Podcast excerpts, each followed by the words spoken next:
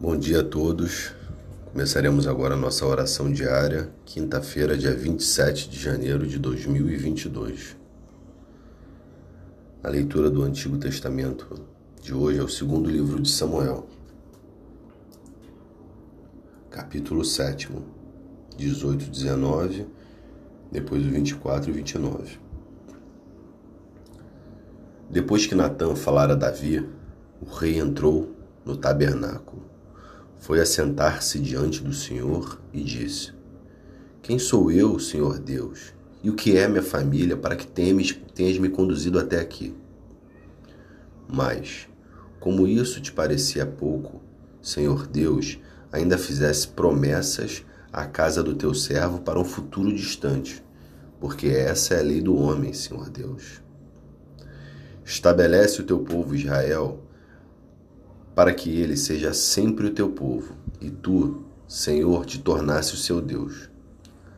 Agora, Senhor Deus, cumpre para sempre a promessa que fizeste a teu servo e a sua casa, e faze como disseste. Então teu nome será exaltado para sempre e dirão: O Senhor Todo-Poderoso é o Deus de Israel. E a casa do teu servo Davi permanecerá estável na tua presença Pois tu, Senhor Todo-Poderoso, Deus de Israel, fizeste essa revelação ao teu servo. Eu te construirei uma casa. Por isso teu servo se animou a dirigir-te esta oração. Agora, Senhor Deus, tu és Deus e tuas palavras são verdadeiras, pois que fizeste essa bela promessa a teu servo.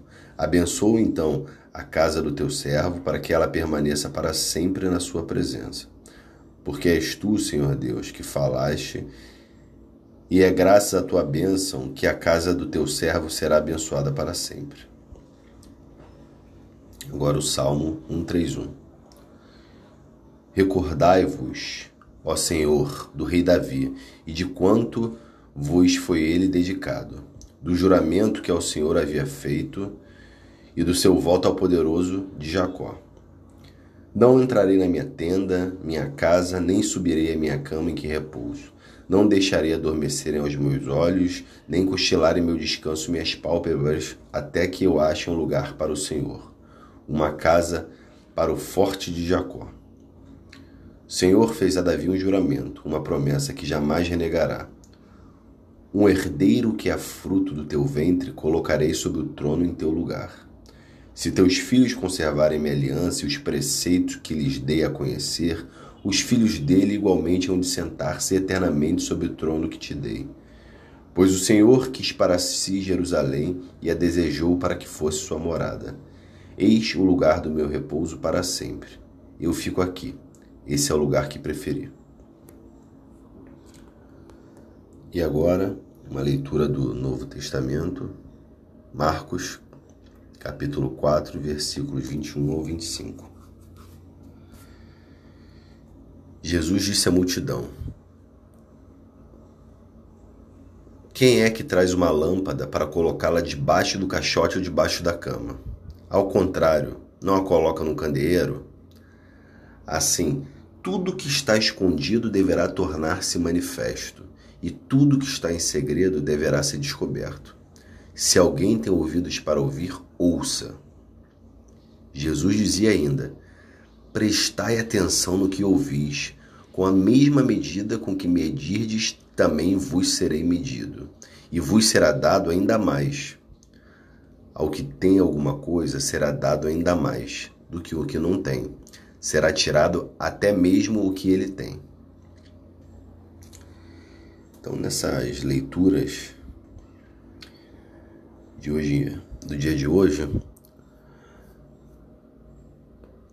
temos que talvez orar bastante para que Deus habite o nosso lar, nossa casa, esse período de chuvas, de muitas dificuldades, que o nosso lar seja protegido da ferocidade da natureza, da ferocidade dos elementos da destruição que a natureza pode nos causar. No jornal agora de manhã vi uma casa que caiu dentro do rio, no estado do Amazonas. Então que Deus proteja bastante as nossas, as nossas casas. E segundo essa leitura de Marcos, no capítulo 4, versículo 24, fala: Jesus dizia ainda: Prestai atenção no que ouvis, com a mesma medida com que medirdes, também vos serei medido, e vos será dado ainda mais. E essa é, mais uma vez, uma das mensagens muito importantes de Jesus Cristo era sobre o sobre nós mantermos uma vida espiritualmente elevada praticando a justiça, praticando a equidade, observando não os homens, mas a ação que eles fazem. Então, muito cuidado com a nossa língua, com nossas atitudes, quando nós julgamos o próximo. Porque do jeito que julgamos, é o jeito que seremos julgados. Todos tenhamos um excelente dia, uma excelente quinta-feira, se aproximando desse término da semana de trabalho. E todos fiquem com Deus. Em nome do Pai, do Filho e do Espírito Santo. Amém.